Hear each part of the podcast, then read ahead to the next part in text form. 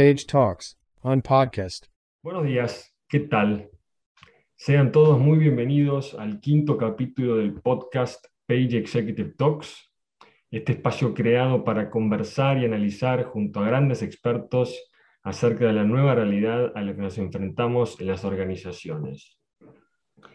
En esta oportunidad, quien les habla soy yo, Diego Sibald, Associate Partner en Page Executive, y junto a Eliel Hasson, presidente del Consejo Israel, Chile-Israel perdón, para las Ciencias, Humanidades y Tecnología y el apoyo inconmensurable de la Embajada de Israel en Chile, los invitamos a que nos acompañen estos 30 minutos en este espacio más íntimo, más cercano y que esperamos podamos compartir con ustedes tal como si estuviésemos sentados en una misma mesa. Nuestro invitado de hoy es Jaime Rafalowski, experto en materia de innovación en salud y tecnología y jefe de gestión de desastres del Servicio de Emergencias israelí Maguen David Adom.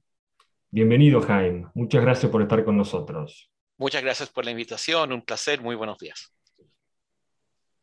Buen día, Jaime. Eh, muchas gracias, Diego, y por tu intermedio, gracias a Page Executive por esta iniciativa. Eh, para el Consejo Chile-Israel para las Ciencias y Humanidades, cuyo propósito fundamental es la construcción de soluciones innovadoras con impacto ciudadano. Resulta particularmente interesante conocer a Jaime y por su intermedio, a su vez, la experiencia de Israel en eh, temas de salud y un tema ciertamente que resulta particularmente gravitante en los tiempos eh, que corren. Jaime, eh, hay muchas cosas que podemos conversar de política pública, política internacional, donde las temáticas de salud eh, de alguna manera atraviesan, ¿no es cierto?, no solamente el ámbito nacional, internacional, sino nuestra propia cotidianidad.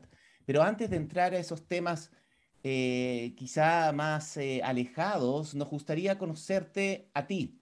Sabemos que eres una persona muy incidente, importante, eh, y sobre todo en los tiempos eh, actuales.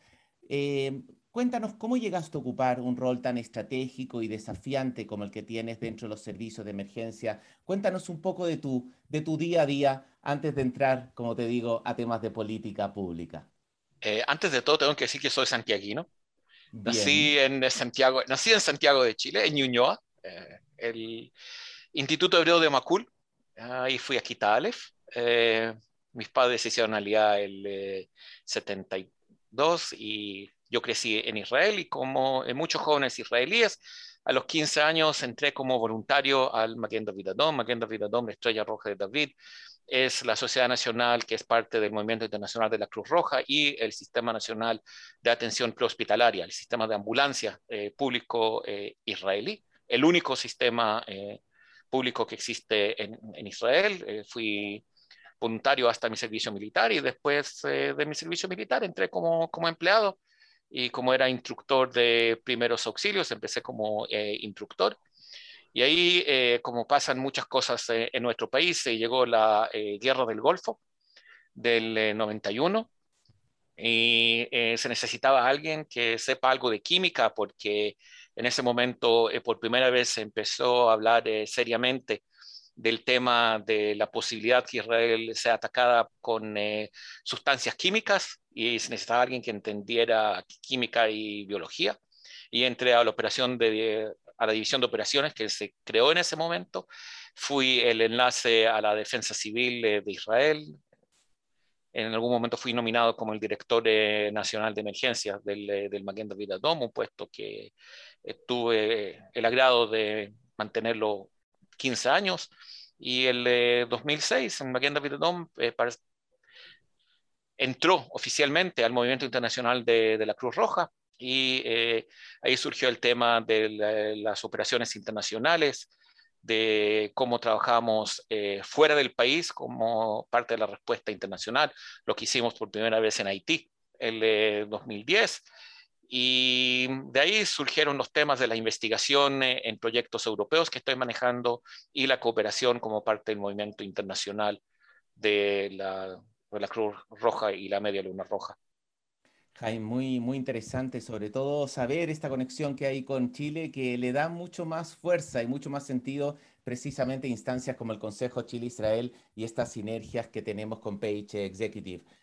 Eh, sin alejarnos tampoco de tu propia cotidianeidad y experiencia personal, ¿cómo definirías tus últimos 18 meses? Ah? ¿Cómo ha sido estar en la primera línea de defensa en una época tan convulsionada para todos y todas y en un rol Corrígenos, Jaime, tan expuesto como el que tienes.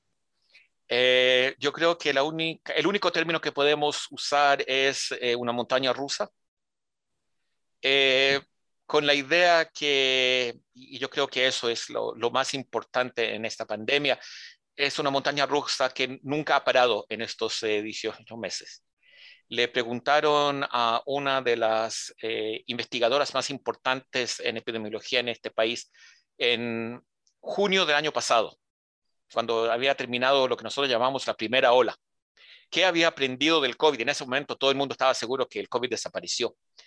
Y dijo, eh, yo aprendí una cosa, ser humilde. Soy, dijo, profesora de microbiología y de medicina y yo creía que sabía todo sobre esos microorganismos, virus, eh, etcétera.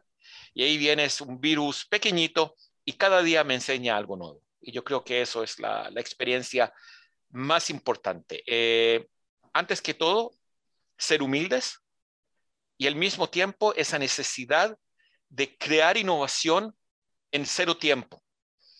No, una situación donde no tenemos tres meses, medio año, un año para investigar, desarrollar, eh, hacer todo ese proceso de, eh, porque normalmente uno pone un diseño, ahí hace un test, le, hay resultados del test, lo mejora, va al segundo test, al tercero, cuarto, quinto, y ahí a lo mejor dice, muy bien, ahora vamos a hacer un proyecto piloto pequeñito para ver si nuestro producto funciona. Y eso no existe. De hoy para mañana tenemos que traer, traer innovación, a veces eh, cosas muy puntuales. Por ejemplo, en Israel en este momento se están usando los eh, Rapid Antigen Test. El Rapid Antigen Test es eh, un examen eh, igual el que se usa en casa para ver si la mujer está embarazada. Pero la, la, idea es que la persona que salió negativa reciba lo que nosotros llamamos en Israel el pase verde, que el pase verde lo otorga el Ministerio de Salud Así, y así uno puede demostrar que puede entrar a un cine, puede entrar a un evento deportivo, puede entrar a, un restaurante. Pero eh, esos test domésticos no saben transmitir el resultado.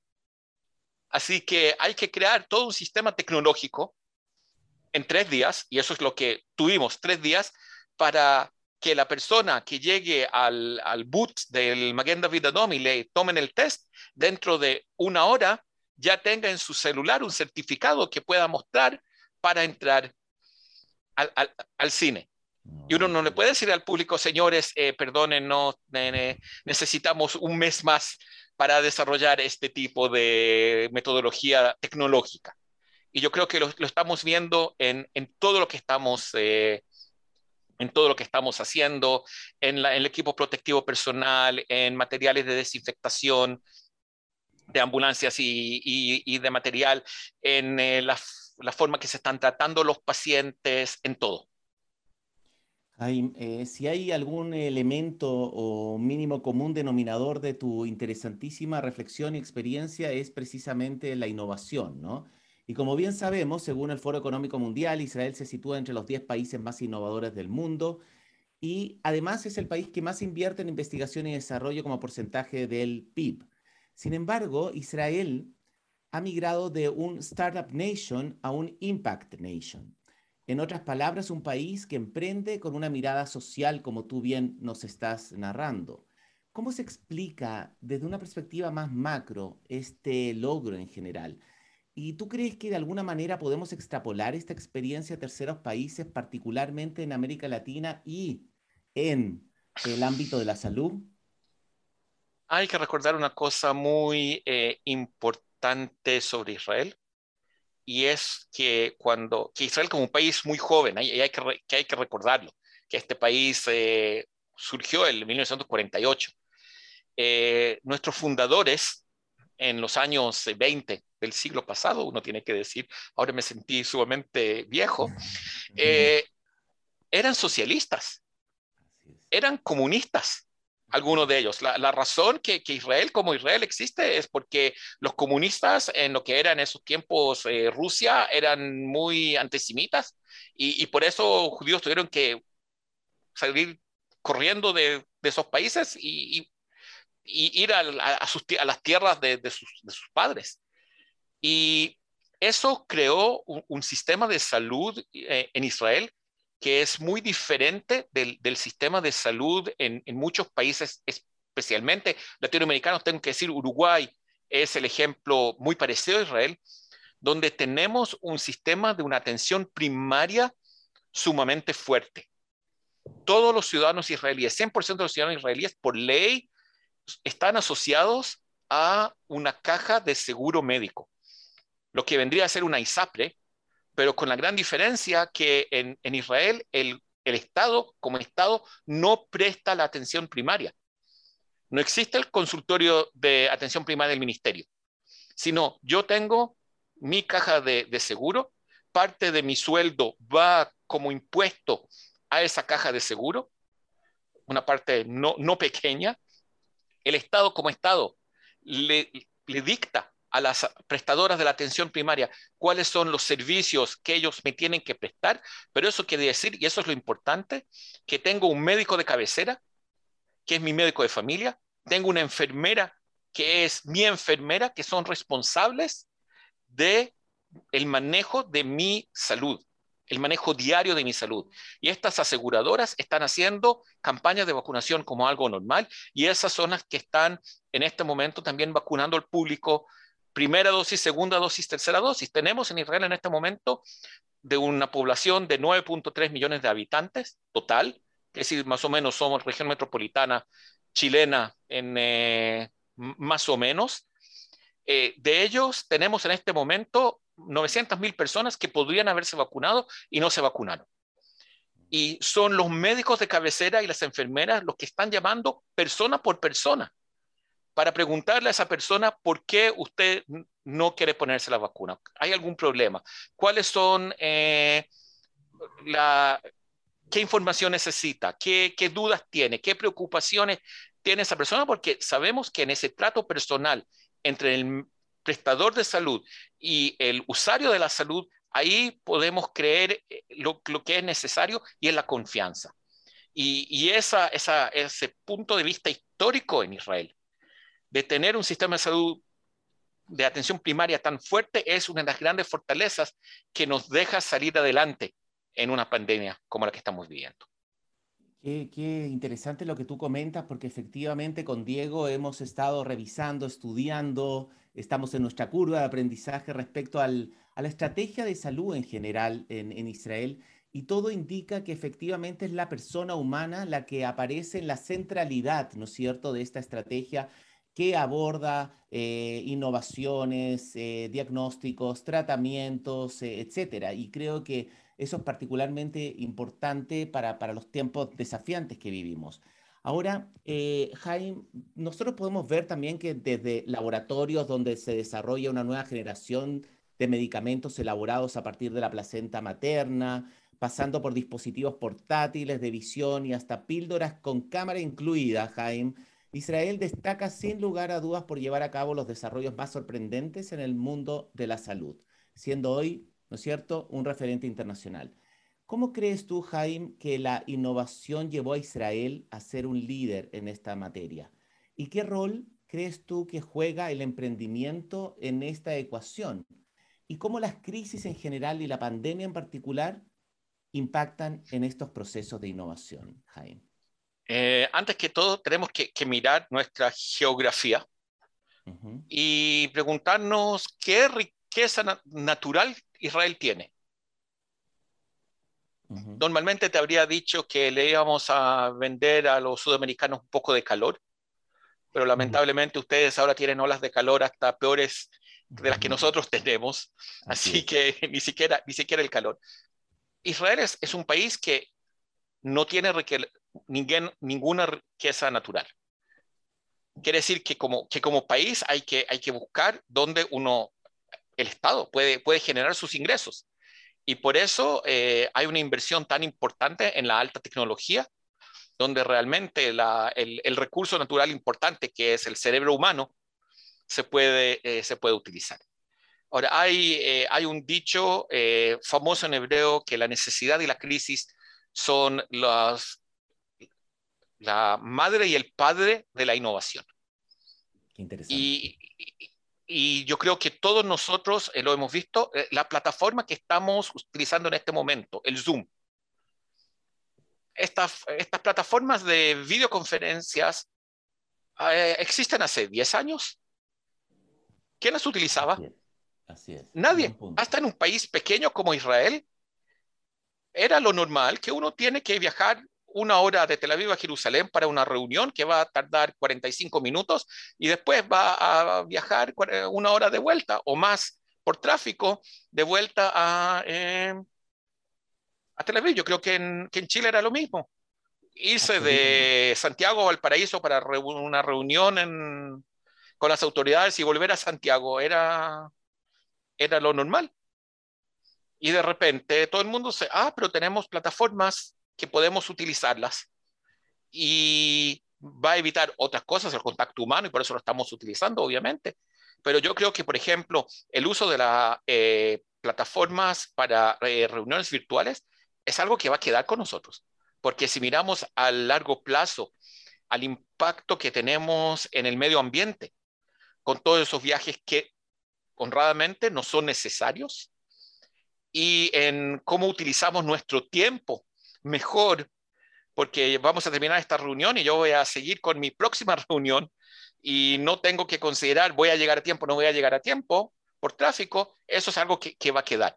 Y yo creo que para mí, eh, y hay mucha crítica en Israel sobre el eh, uso de las plataformas eh, virtuales para los estudiantes, pero salió una cosa, surgió una cosa muy importante y es que estudiantes que volvieron eh, del último año en la enseñanza secundaria, que volvieron a, clases, les dijeron los profesores, profe, con todo el respeto y sin faltarle respeto, yo no tengo que venir a clases para que usted me cuente lo que puedo ver en, en YouTube. Esa no es la, el, el, valor añadido de la clase presencial. Si usted me va a contar una, una historia, yo puedo ver la historia hoy día en YouTube o leerla en, en, Wikipedia, no tengo que venir a clase, así que por favor encuentren un valor añadido a, a las clases. Y nosotros lo vemos en la capacitación en el Magenda Vidadó, que nuestros participantes nos dicen, eh, para que me explique cómo eh, funciona el corazón, y usted va a poner en clase el, el, video de YouTube, yo voy a ver el video de YouTube en mi casita, en mi tiempo, y si quiero verlo tres veces lo voy a ver tres, y si quiero verlo cinco veces lo voy a ver cinco. Entonces ahí nos, nos tenemos esa obligación de preguntarnos a nosotros mismos cuál es nuestro valor añadido como educadores en, en esa clase y cambiar la forma que estamos capacitando y yo creo que eso es algo sumamente importante porque honradamente parece que estamos capacitando de la misma forma hace 50 años y la tecnología, todos sabemos cómo ha cambiado en todos estos años. No, y muy interesante eh, algunas conclusiones a partir de tu reflexión, Jaime. En primer lugar, eh, y tú lo estás bien diciendo, la realidad es más rica que la imaginación, ¿no es cierto? Nos obliga a transformar nuestra propia cotidianidad eh, y también la importancia de las habilidades socioemocionales, y esto lo sabe muy bien el propio Diego y Page Executive, ¿no es cierto? El, conocimiento de alguna manera está al, alcance de nuestras manos. Ciertamente aún hay una brecha digital, ¿no? Con grupos un poco más eh, vulnerables, pero, pero es así. Yo creo que esto es un desafío no solamente para los alumnos y alumnas, sino también para eh, todos los profesores, ¿no? Em, no me quiero alejar de la coyuntura del eh, coronavirus y hacerte una pregunta en, particular. Eh, Jaime, eh, de alguna manera desde Chile, ¿no es cierto?, hemos estado observando tanto los expertos, especialistas, políticos y los ciudadanos también Em, eh, el, desarrollo que ha tenido Israel y la Jutzpah, ¿no? Esta audacia de atreverse con una tercera dosis, de ir más allá de los grupos etarios, ¿no es cierto?, a los cuales el común ¿ah? a nivel internacional está abordando este tema. Eh, sin embargo, vemos otro gran referente que es Nueva Zelanda, donde vemos que la consigna es atajar al virus y contenerlo a cero con cuarentenas muy estrictas, ¿no es cierto? Apenas surge un caso de la variante Delta. Entonces vemos dos casos aquí en donde hay un proceso de vacunación muy sofisticado y avanzado como Israel, pero también vemos que eh, hay variantes, ¿no es cierto?, que generan desafíos. Y por otra parte, en Nueva Zelanda, donde quizá el proceso de vacunación no esté tan avanzado como en Israel, pero está esta estrategia de un control cero y estricto. Eh, ¿cómo, ¿cómo, ves tú esta, eh, este gran dilema, ¿no es cierto?, de, de, nuestras libertades, eh, de, de, coartarlas o no coartarlas, pero desde una perspectiva estrictamente sanitaria. Y cuando digo sanitaria no me refiero solamente a la salud física, sino también mental. ¿Tú crees que de alguna manera hay que conjugar lo mejor de los dos mundos? Cultura y economía. Y lamentablemente, cuando me, dices el punto de vista eh, de salud, tengo que decir, la pandemia no es solamente salud.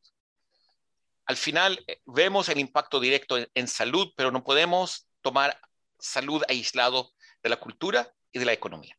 Y voy a empezar con la cultura.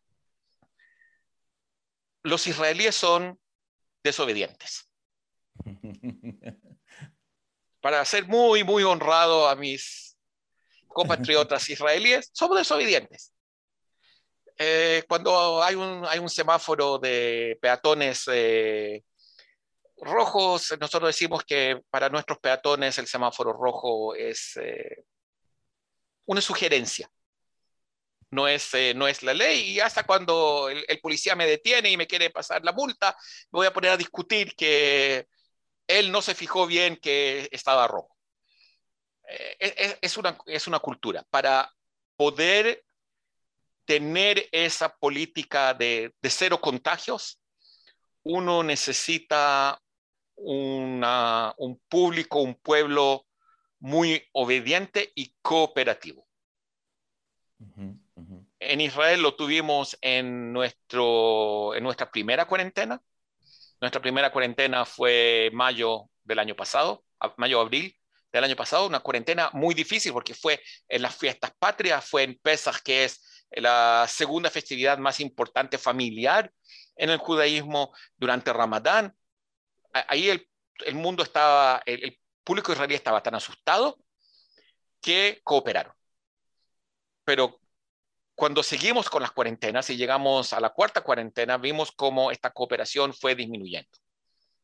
Lo que nos pone muy claro que si hoy se pone una cuarentena, no va a ser muy efectiva, va a causar un daño eh, social y económico muy importante, pero no va a ser efectiva porque el público no la va, no la va a seguir. Solamente para darles una, idea, el chiste israelí que es, eh, es, es verdad, durante la primera cuarentena, eh, había diferentes razones que uno podía salir de su casa para comprar medicamentos, para comprar comida y para pasear al perro. Y todo el mundo dice que eh, los perros en algún momento se declararon de huelga porque no estaban dispuestos a salir 10 veces al día por una hora cada vez. Qué curioso, todo el mundo, todo el mundo quería pasear al perro. Y eh, el israelí va a encontrar esas razones porque yo creo que en eso nos parecemos mucho a los chilenos. Uno va a encontrar esa razón por qué puedo, y, entienden por qué se puso la cuarentena y no importa. Lo, lo segundo es que la economía israelí requiere obligatoriamente que tengamos una frontera abierta con el mundo.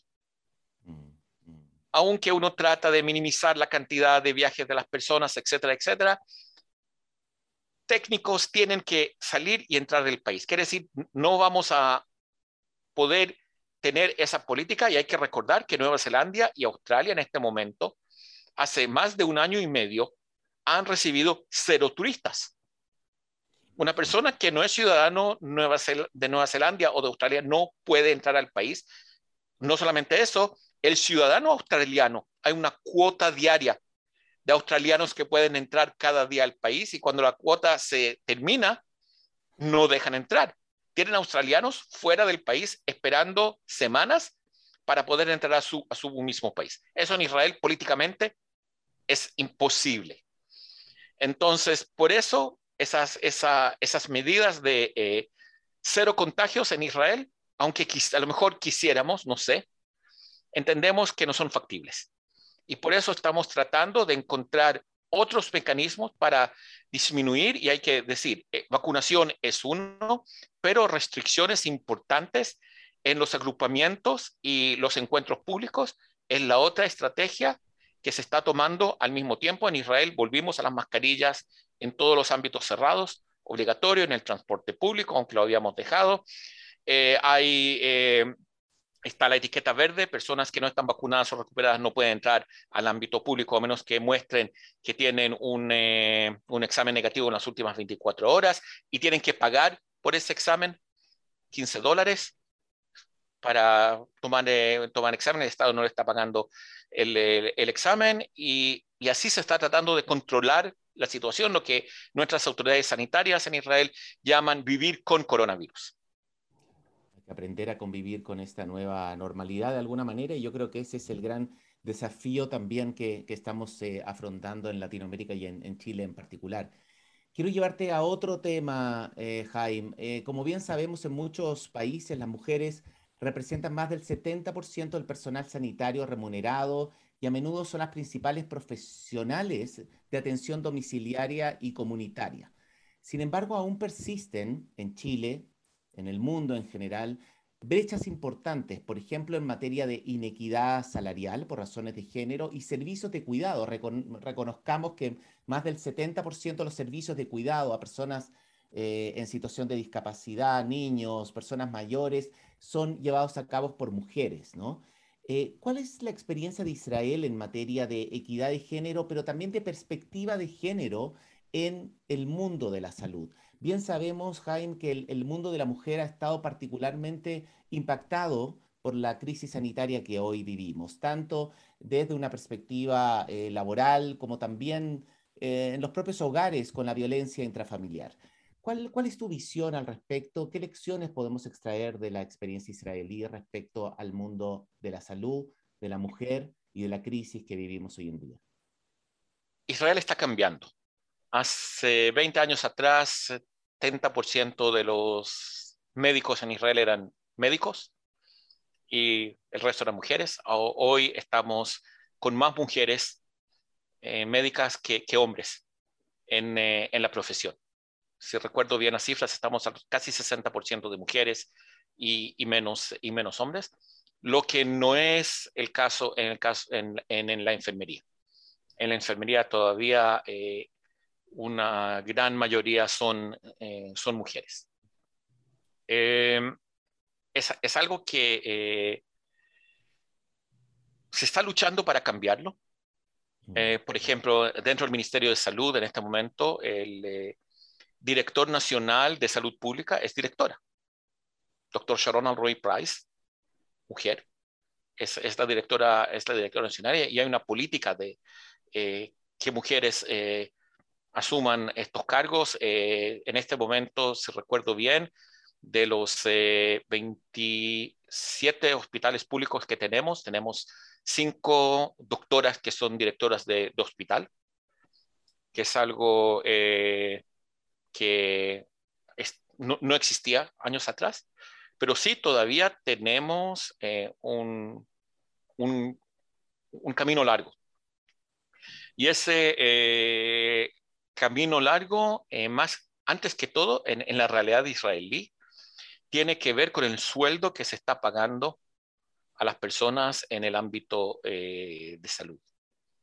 Y mientras el sueldo de la, enfermera siga bajo, eh, vamos a tener más mujeres porque todavía en algunas familias el, el, sueldo de la mujer es el segundo sueldo o el sueldo adicional en esa, en esa familia. Y, hombres no, no van a una profesión donde el sueldo es más bajo que, que, en, otras, que en otras profesiones. Y, es lamentable, pero es, es, una realidad. Coincido con vos en eso, Jaime, eh, y la verdad que es una, es un común denominador que todavía seguimos viendo dentro del mercado laboral. No soy experto en esto en, en, Europa, pero sí lo vemos bien de cerca en América Latina. Y eso es algo en lo que de a poco creo que las personas como tales y las empresas, obviamente, en su rol de, intérpretes de estos movimientos, tienen que darle un empujón y un, y un sacudón para que esto tenga una importancia y una relevancia que hoy, si bien es mayor a la que se tenía antes, todavía está lejos de lo que pensamos ¿no? Eh, que, que, debería ser. Bien.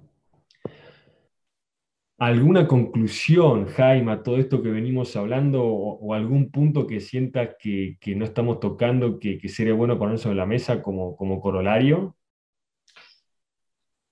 Yo creo que la lección aprendida más importante para todos nosotros eh, de esta pandemia es eh, el rol de la comunidad en la salud.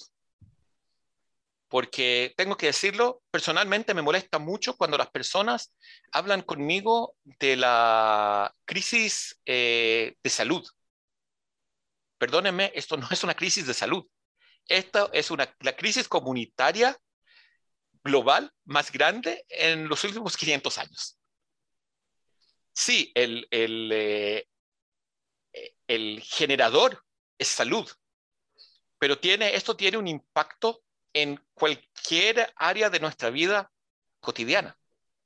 Lo más importante es que si no tenemos esa cooperación de la comunidad con el personal de la salud, no vamos a lograr vencer esta pandemia. Eso es lo, más, lo primero. Y lo segundo es que nosotros como eh, profesionales de salud podemos traer eh, la mejor innovación al campo. Y, por ejemplo, la telemedicina eh, en, en, Israel eh, tiene ahora un rol muchísimo más importante en, unos tiempos donde queremos minimizar los encuentros entre el paciente, el médico, la enfermera y el paciente y otros pacientes en la clínica. Así que tratamos de hacer una evaluación por telemedicina y solamente si realmente se requiere que el paciente llegue a un encuentro físico. Pero si el público no, no sabe utilizar este servicio, el servicio no vale. Y lo último, que yo creo que eso es algo que hemos perdido mucho en los últimos años y tenemos que trabajar ahora muy duro, es ganar nuevamente la confianza del público. En un mundo donde cada uno de nosotros es un médico, nosotros lo llamamos Doctor Google, me dicen algo y automáticamente me voy a doctor Google y llamo a mi médico y le digo, pero doctor, ¿por qué me dijo este medicamento? Yo eh, leí que, oh, mi compadre en WhatsApp me eh, comentó que hay un medicamento mucho mejor.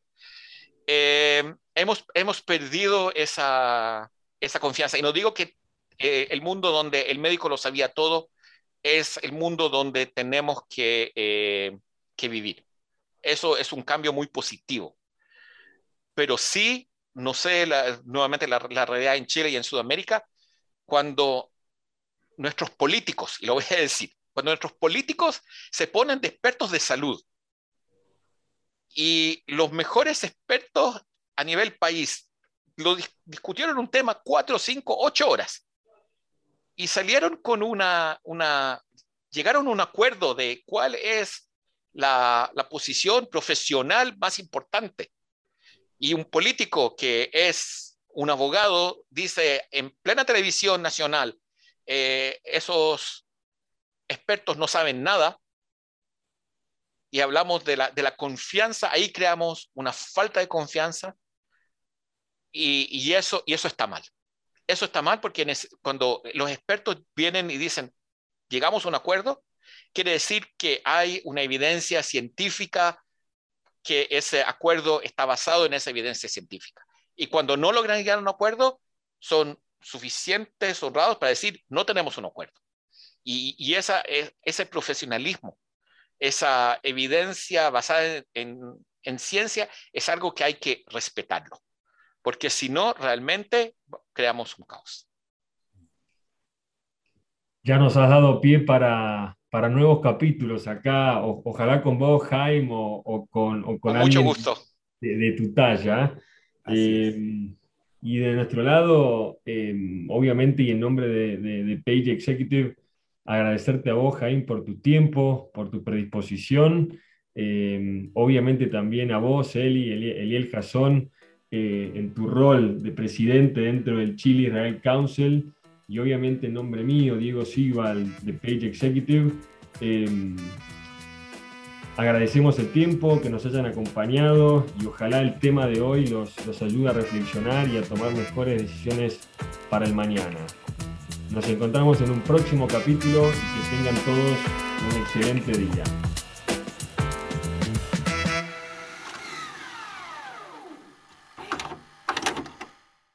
Page Talks on podcast.